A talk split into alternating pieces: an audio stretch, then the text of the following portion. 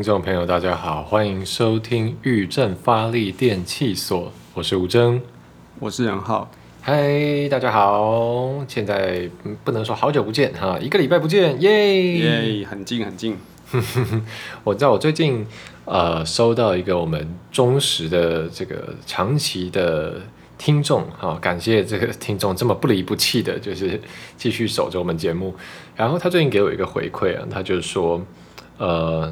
哦，他说你们节目从一个小时大概一集一个小时改成一集半小时，他觉得。内容有点不够，这样就是嗯，好像有点意犹未尽，是不是你们故意要搞饥饿行销？但是他又说嗯，可是你们现在有就是隔周更新，嗯，勉强可以接受。对，所以我们就是要信守这个承诺，对，一周都周更。对，好的，那呃，那照惯例，我们这个节目一开始当然还是来跟大家分享一下我们最近的生活。然后你最近好吗？最近还不错，呃，接续上一个礼拜，我们说中秋节嘛，中秋节我们也就去礼拜发了柚子。哦，对，我们去当志工。对，那吴真就负责帮忙搬柚子啊，然后那个把柚子交到老人的手上，这样子，长辈的，因为大部分来都长辈啦，长辈的手上这样子。那我主要就是帮忙在现场拍照，就对，就还蛮有趣的。哦，对，而且我觉得这个活动就蛮充实的，因为。就跟我觉得跟我过去的角度蛮不一样吧，因为虽然呃上次我在选举的时候就是会参加非常多这种邻里活动，但是就比较是因为你知道，就是整个我呃台北市的松山区和信义区加起来里就是有七十四个里，所以一个中秋节可能最少有七四个活动，七四个，因为每个里都办活动嘛，就那时候没有疫情，大家都办中秋晚会什么的，所以。一个中秋节的档期，可能最少就七十四场活动要跑，所以你知道每到每个地方都是来匆匆去匆匆。对，但但因为现在这次现在呃，就上个周末中秋节，是因为我就住在我现在这个永春里，那我就去永春里这边，就哎有没有帮忙啊，当职工这样。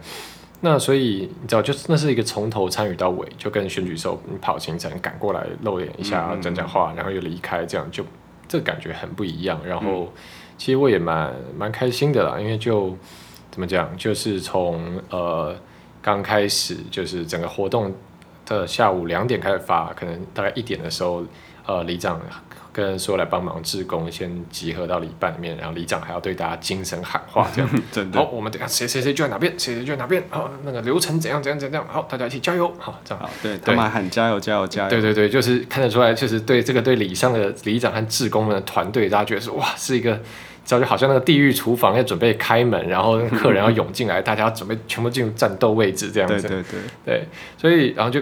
就是你知道这就很有参与感，然后嗯，就当然是而且因为。这个这个活动是发发水果、发柚子，跟一些这个酒精笔啊什么小东西给给李明嘛，所以那你怎么讲借花献佛，发东西给别人，当然别人也会开心，这感觉是很好的。嗯，然后活动结束以后呢，呃，就是大家也回到礼拜啊，然后再闲聊一下，然后然后李长后来说，哎，谢啦谢啦，这样下次有有事再来找你帮忙，就是就觉得说，哎，我不不不是用像之前一样，可能是用一个。来参与、来做客这样的方式，而是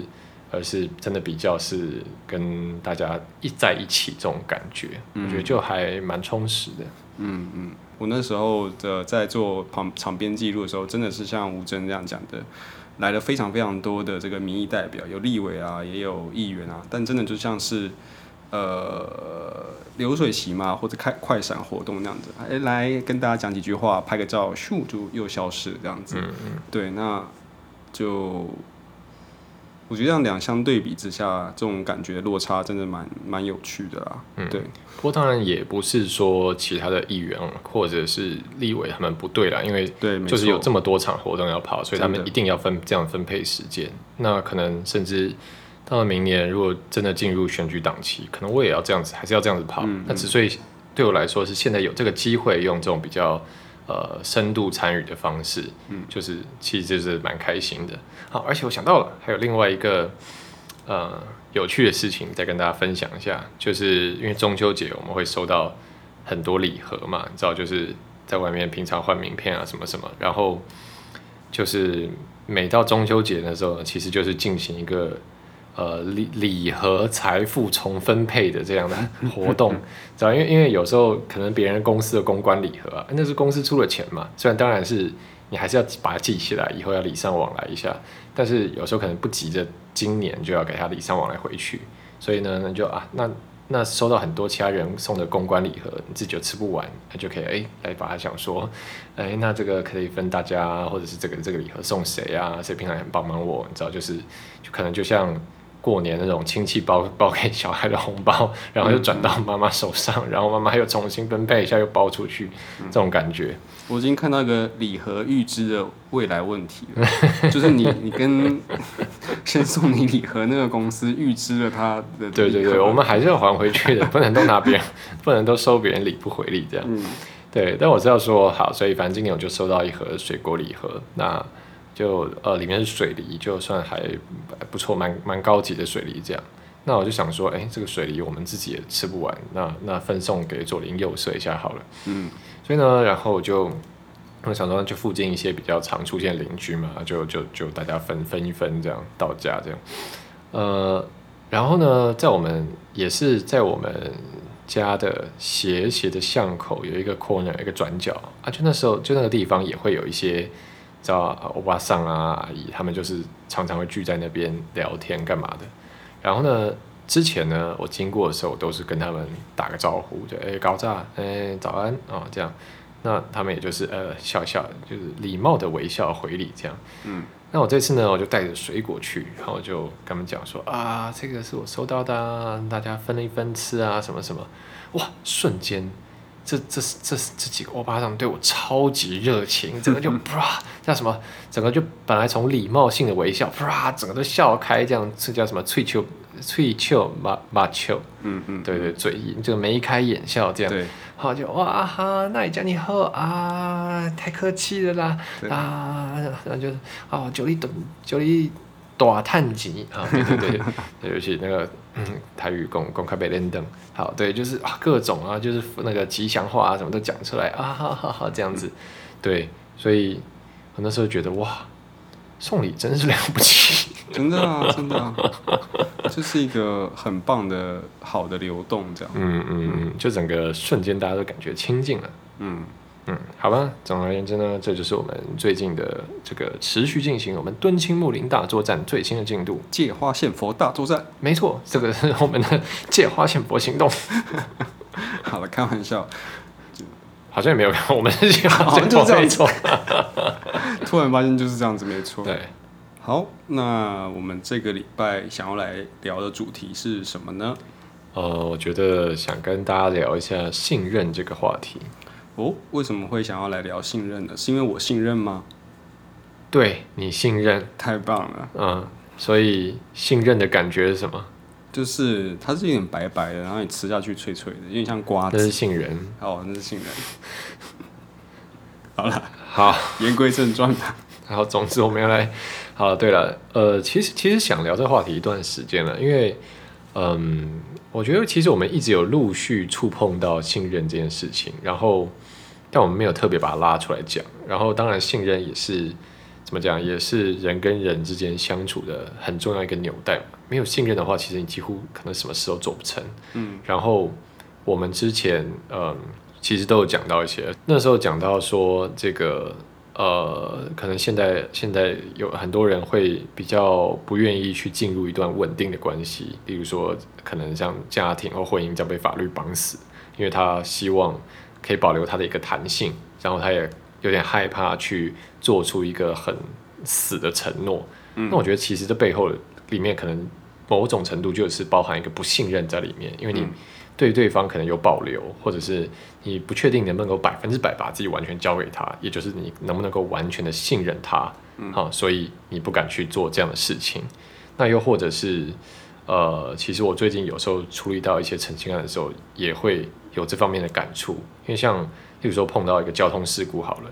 那像我最近处理一个案子啊，那他就是跟对方擦撞嘛，然后，呃，他去做这个交通这个车祸鉴定，那车鉴会呢就说哦，你没有注意车前状况，所以当那个你左前方有右有车要右转的时候，你就跟他撞上去了。但其实后来这个案子送到法院的时候呢，这个法官有推翻车鉴会的意见，因为就说，呃，他们都在同个车道上往前行驶，然后你不可能随时随地就是这么密切的观察对方会突然呼这样过来，然后马上瞬间做出反应，你一定有一个反应时间。那这反应时间太短的话，其实就就那就不是你的错，因为你不可能随时随地都那么紧绷嘛。如果没有这个，你必须相信对方会好好的在路上开车。对如果没有这个信任的话，那大家都没办法上路。对，其实所以这，呃我觉觉得就是在其实，在很多地方我们都看到说，信任是维持我们社会人际运作、整个社会运作一个很重要的环节。好，但是而且我今天看到一个很有趣的文章，他就特别讲到这个事情。就是我在脸书上看到，呃，一个一个蛮有名的作家叫宋尚伟，然后他就特别写一篇文章，分享他最近看了一本书，这本书叫《仁慈》，就是人类的仁慈，慈祥和蔼的慈，哦，仁慈，对，仁慈，然后跟你名字有点像。嗯，真的，好，你是仁浩，诶，仁浩是不是有人好的意思？嗯，没有，哦，这样，我们就讲仁慈吧。好，仁慈，仁慈的作者是这个 Rutger Bergman。好的，啊，宋尚伟就分享说，呃，他在这个书里面就提出个情境，说你，假如你今天这个发生灾难，好，比如说飞机坠毁啊，现在，呃，但是不是那种很惨，所有人马上死，可能就是这样浓烟密布起火，大家逃出来。那你觉得这大家是会争先恐后呢？就是啊这样互相践踏，然后把别人推开，不是啊，我赶快要逃出来，我先活下来，还是大家会互相帮助，这样不急，就是也不会很急，就是啊看着有谁动不了，赶快上去扶他，这样互相一起搀扶着出来呢？嗯，因为我也看过这篇文章啦，但是就是，所以我的反应有点像是这篇文章随即马上就会出现到的举例，就铁达尼号。嗯我们大家都对铁达尼号那个拉小提琴的那个场面印象非常的深刻。哦，对对对，然后他们的那个，我也是第一次在铁达尼号这世界上才知道说，原来就是那个时候规定是要让妇孺先上船。没错对，对，所以我觉得哦，那个这个秩序真的是非常的秩序井然，然后就是船长也是非常帅气的，就是关进船长室，然后跟着整个就是游轮一起下沉，这样嗯我觉得、嗯哦，真的是太有序了，很厉害。所以好，这个书里面举到这个例子，那其实就很有趣了。他说，根据一个大概的统计呢，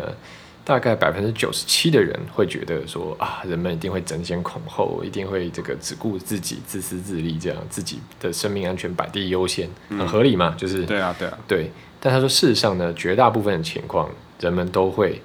呃互相帮助。对，他说，所以这个书这时候呃《仁慈》这本书，其实他在这边就提出了一个非常光明、非常正面、好、非常明亮的这个论述，就说我们人其实就是我们打从心底，我们的人性是喜欢友爱互助，我们会帮助对方的。好，所以在各种大灾难的时候，例如说 Katrina 的时候啊，例如说我们看到、呃可能前阵子台湾发生泰鲁格这样的呃一个惨剧的时候，嗯其实我们都看到大家会互相帮忙，你会去关心旁边的人他需不需要帮助，即便你现在自己受了伤。好，那但他最后呢，呃，因为这个我们节目时间有限了，就不要把内容拉太长。但我迅速跳到他这个宋尚伟写的这个书斋的结论。他说这个结论呢，就是就这本书最后指引出一个方向，就是说，其实问题回到我们自己怎么看待这个世界。如果你不信任别人，你觉得觉得别人要害你，那你就会也用这样的方式对待别人。那最后世界就真的，你周遭的环境跟世界就真的会朝一个大家互相彼此不信任、互相提防这样的环境去形成。但如果你是能够去跨出这个信任的那一步，去信任对方，那其实可能就可以演变成一个好的善的循环，大家互相帮助这样子。嗯那简单帮我们听众这个做一个收拢一下，刚刚吴真大概有讲了三个部分。首先，第一点就是人好跟人好没有关系。对，那第二个就是信任他，好了，首先第一个就是吴真聊到的东西，就是是延续我们之前节目有讨论到的关于承诺这个部分。就我们会认我们。倾向是认为说，现代人之所以这个连接比较薄弱啊，是因啊不太敢去做承诺或者进到一个固定的关系，是因为是在承诺背后啊，我们的信任感就比较稀缺。我刚刚听的过程中，感觉好像稀就是信任感在目前的这个社会上面是一种稀缺性的资源，因为你要在线下面对面的接触到他人的机会。又你看，又因为疫情的关系，又因为数位就是手机啊很发达，网络很发达的关系，相形就是减少了。大家还要去做个远端远端办公啊，什么什么之类的。就是我们人跟人，就是原本是可以透过很多。我之前看过一个就是研究啦，就稍微也不算差题。这个研究是在说，就是我们都会以为说我们会。听对方说的话，用根据对方说的内容啊，他说了什么东西来判断这个人。那其实那个研究是指出，其实不是这样子，就是我们通过话语去认识对方，这个比例大概只占十到二十趴而已，如果没记错的话。那更多是在肢体语言，对，肢体语言包括他这个人的这个。呃，颜肤色啊，就是头发什么颜色，那它的闻起来是什么？然后好，它看起来，然后听起来是什么？就是各种这种感觉，然后统合出一个，就可能有些人会看到有有些人特别觉得觉得哦，特别有好感，特别有亲近感，没错，就是。对他来说，这样子的人的信任门槛更低，或者怎么？那但是这些都是建立在线下才做得到的事情。就是其实你已经分析了海量的他的关于他的情报，然后你身体自动告诉你一个结论：，诶，这个人还不错，这样对，还不错。我一见钟情啊，或是怎么样？那个有点夸张，但是就是有一见钟情这个词的存在，就是证明说有些人真的就是比另外一些人来的更让你容易觉得亲近，或者说信任。是，我觉得这也回到我们一直在讲的，就是因为。嗯，我们其实，在过去的节目一直陆陆续续在分享，我们觉得就是说，所谓真人与人之间真实的连接，然后线下的社群，或是说呃所谓的共同体，啊，不管是你的家庭、你的朋友或你的职场怎么样，这个对一个人你的安身立命的重要性。所以，其实你你讲到说，对啊，我们就是需要跟。一个人有很多真实相处的经验，我们才能信任他嘛。不然，对我们怎么知道你是一个怎么样的人呢？我对你情报太有限了嘛。就好像，对啊，就好像小时候大家说，这个可能爸妈都会说，不要相信陌生人，因为如果是一个熟的人，我们大概就知道他会怎么样，然后他可能会有什么状况，我们大概都知道。但我觉得，呃，除了这面以外，还有另外一面是说，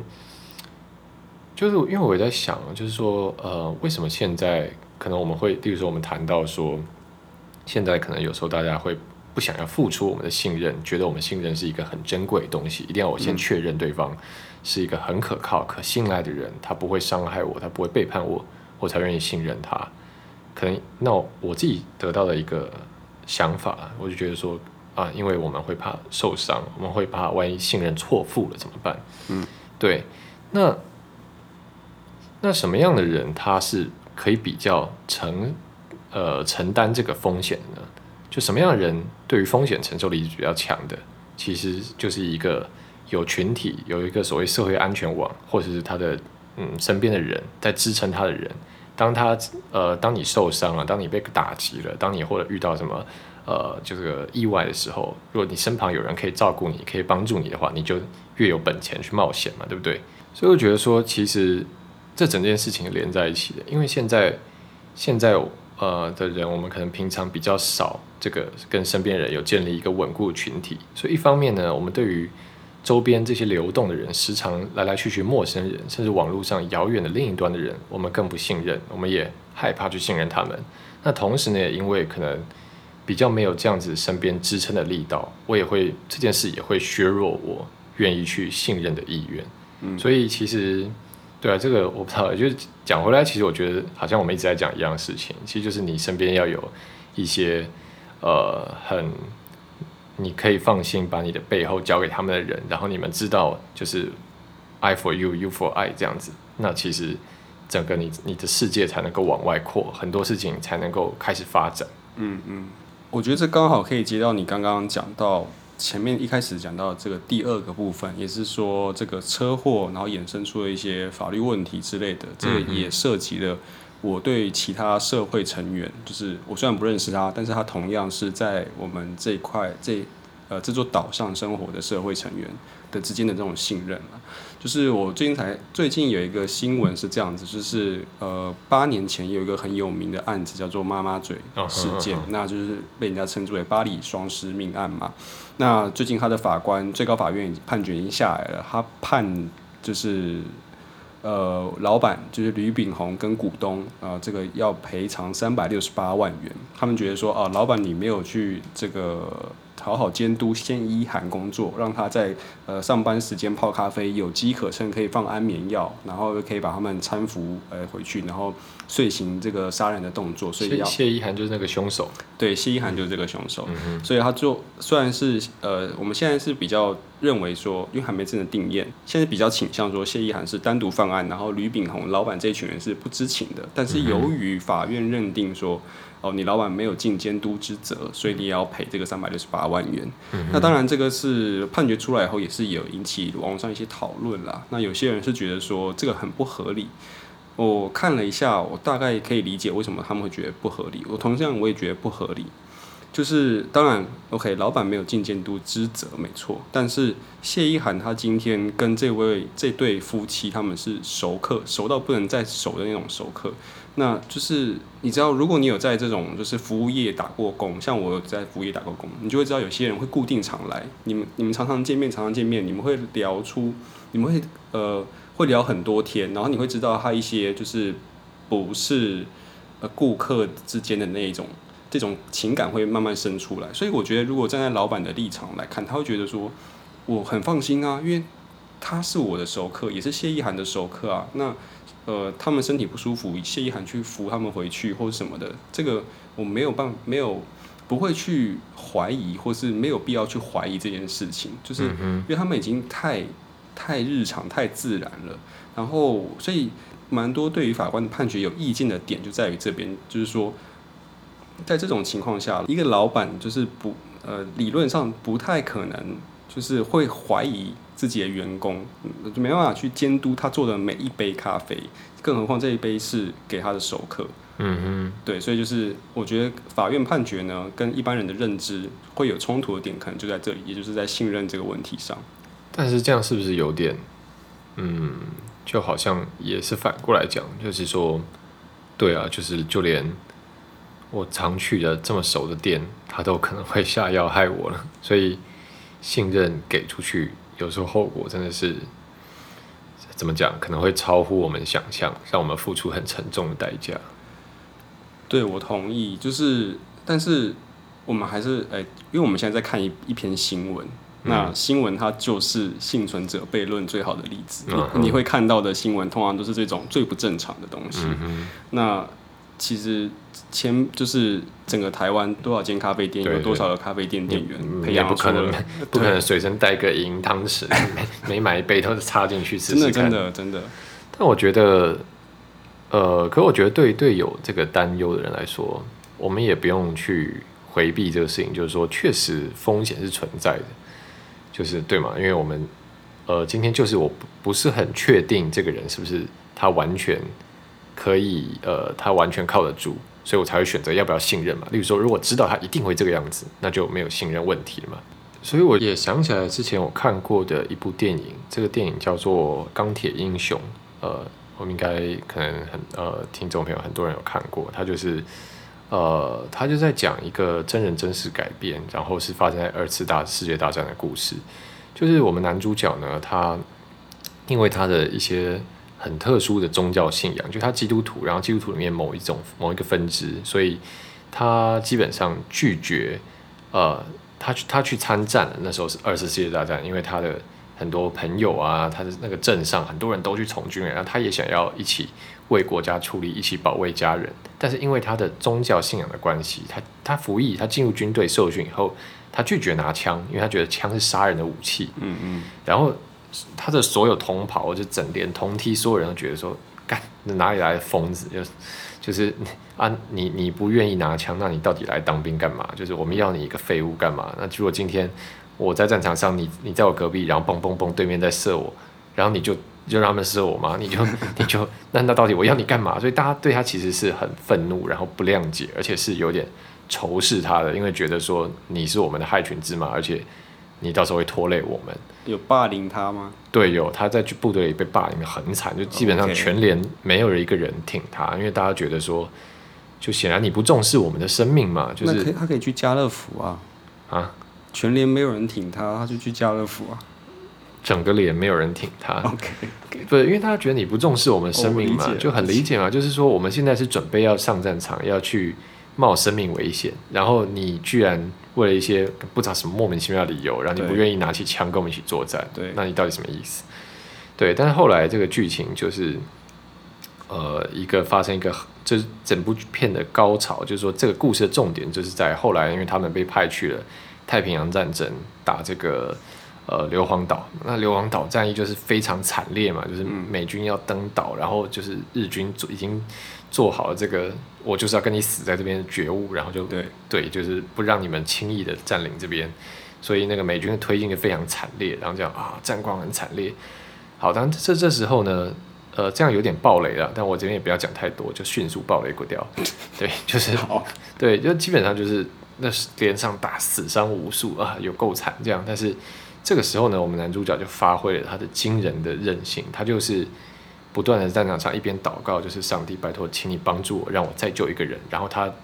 即便是他们已经部队已经被打败了，然后撤退大这个大部队往后撤了，他还是留在最前线，就是敌敌人这个前线的后方。好，这样敌他在敌后一直想办法去搜寻战场上受伤倒下来的同袍，然后把他们运回去这个那个他们的那个部队的后，把他们往后送了。对，想办法把他们后送，然后后送一个人以后，他又回再去最前线，好，然后又去找人，然后又把人后送。他整个晚上就一直在做这样的事情，然后他每救一个人，就拜托上帝，请你帮助我这样。所以就是他，他在这个过程中，虽然他不愿意拿枪，但是他